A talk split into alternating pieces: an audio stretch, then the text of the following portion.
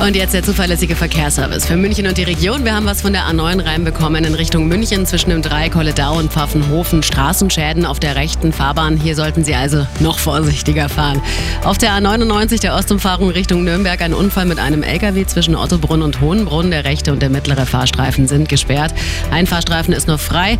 Hier kommen Sie schon durch. Ein bisschen stockenden Verkehr gibt es zum Teil. Auf jeden Fall vorsichtig vorbeifahren. Schauen wir zu den öffentlichen. S-Bahn. Pendelverkehr zwischen Leuchtenberg, Ring und Pasing.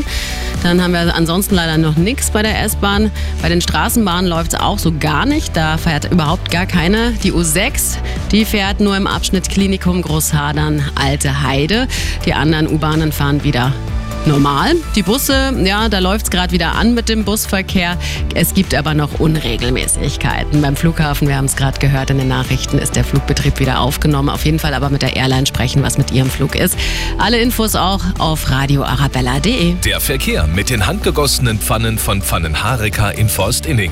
Angebote im Adventskalender und auf hareka.de. Die aktuellsten Blitzer für München und die Region haben wir nichts natürlich momentan noch. Falls Sie irgendwas haben für uns, ob es jetzt ein Blitzer ist oder eine Störungsmeldung, jederzeit durchrufen oder auch WhatsApp. München 4433 4433. Blitzfrei ankommen in Ihrem Autohaus Ebersberg. VW und Audi seit über 130 Jahren. Zuverlässig, kompetent und fair. Autohaus-ebersberg.de Einfach gute Musik am Sonntag.